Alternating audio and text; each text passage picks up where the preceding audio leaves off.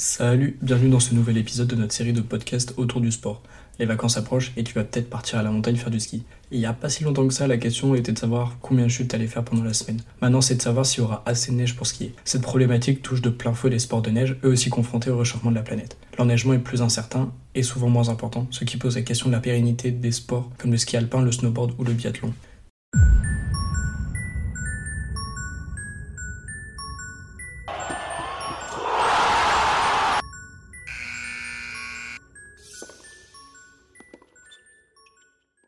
Des Jeux Olympiques et Paralympiques de Pékin à l'attribution des Jeux Asiatiques 2029 à l'Arabie Saoudite, en passant par le calendrier de ski alpin et les images de camions descendant de la neige pour que la station du Grand Bornand puisse accueillir la Coupe du Monde de biathlon, l'année 2022 aura été émaillée de nombreuses polémiques sur les sports de neige. Les stations de sport d'hiver sont en effet touchées de plein fouet par le réchauffement climatique car l'impact est plus important en montagne que dans les plaines.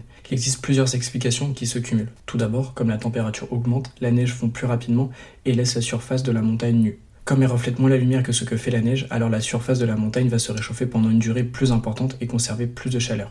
L'hiver venu, la surface est donc plus chaude que l'année précédente, ce qui fait fondre la neige plus rapidement. Comme ça se répète tous les ans, ça accélère la fonte de la neige et des glaciers. Ce processus est rendu encore plus important avec les phases de sécheresse qui deviennent de plus en plus importantes lors de l'été. Ça provoque une désertification de la montagne.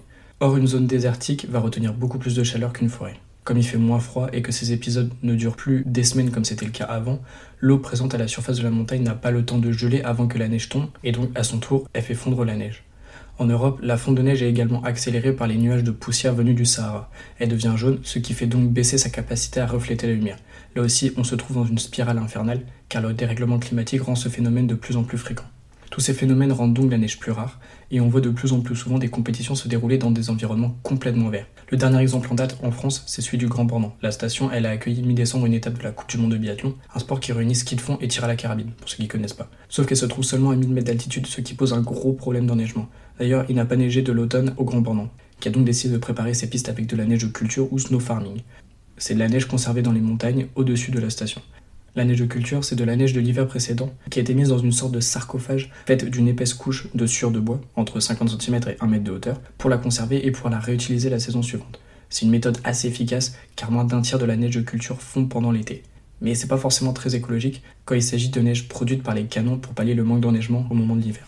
Avoir un stock de snow farming est devenu obligatoire pour organiser de nombreuses compétitions de sport de neige, notamment pour le ski de fond, le biathlon et le combiné nordique, qui réunit saut à ski et ski de fond mais aussi pour des disciplines de ski acrobatique et de snowboard, parce que ces compétitions se déroulent généralement dans des stations de moyenne altitude, c'est-à-dire autour de 1500 mètres. Il reste principalement le ski alpin, qui est le sport le moins impacté sur le papier par le réchauffement climatique, car la longueur des pistes nécessite un départ haut en altitude. Mais là aussi, le réchauffement de la planète provoque des soucis. Pas spécialement en plein cœur de l'hiver, mais plutôt en début de saison, entre fin octobre et fin décembre, et à la fin en mars. Ces épreuves elles se déroulent souvent sur des glaciers à très haute altitude, mais elles sont parfois annulées à cause de la neige. Ça a été le cas cette année, début novembre, pour les descentes de Zermatt Chervinia, dont le glacier culmine à 3700 mètres d'altitude.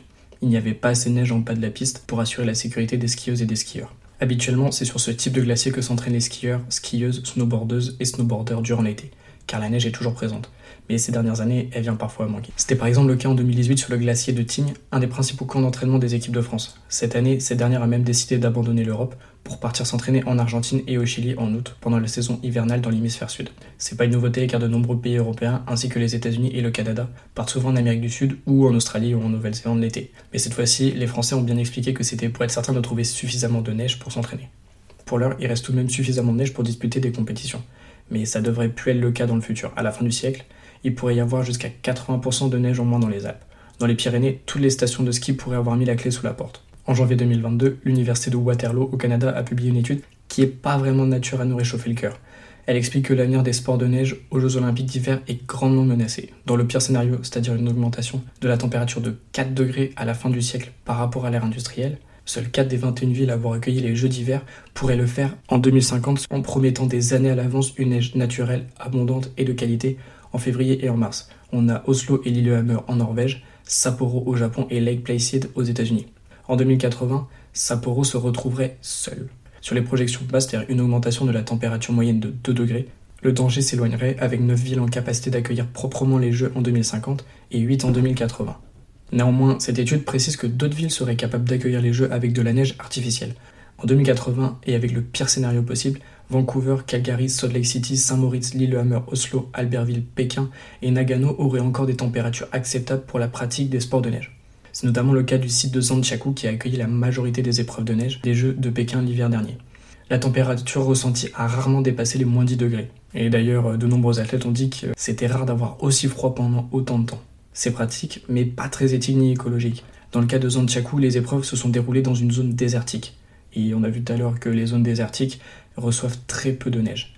Le site de Yongqing, où se sont déroulées les épreuves de ski alpin, se trouve au beau milieu d'une zone protégée qui est aussi la plus grande réserve naturelle de la Chine. Ça a nécessité la coupe de nombreux arbres, environ 20 000. Bon là, c'est à peu près ce qui se passe pour n'importe quelle construction de pistes de ski dans la majorité des stations de ski dans le monde. De plus, mais ça c'est plus grave, on y trouve plusieurs espèces protégées et en voie d'extinction, menacées par ces pistes qui se trouvent au beau milieu de leur territoire. Les Jeux de Pékin ont aussi été très critiqués sur la neige, 100% artificielle. Ça représente 185 millions de litres d'eau.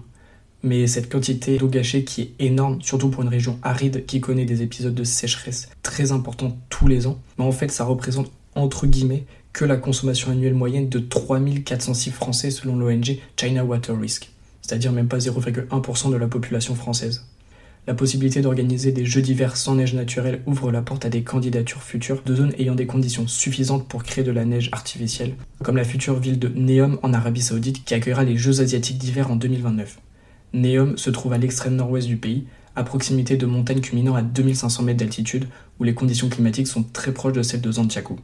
Mais cela ne répond pas au problème de l'organisation d'une Coupe du Monde sur plusieurs mois. Avec de moins en moins de neige, il devrait y avoir de moins en moins d'épreuves. Pourtant, la tendance ces dernières années est à la hausse du nombre de manches.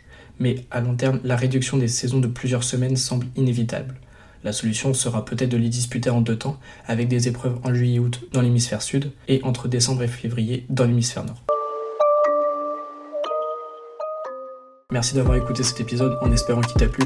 La semaine prochaine, on va s'intéresser à l'une des plus grandes sportives de l'entre-deux-guerres, mais que l'histoire a tenté d'effacer après la Seconde Guerre mondiale à cause de son engagement auprès des nazis.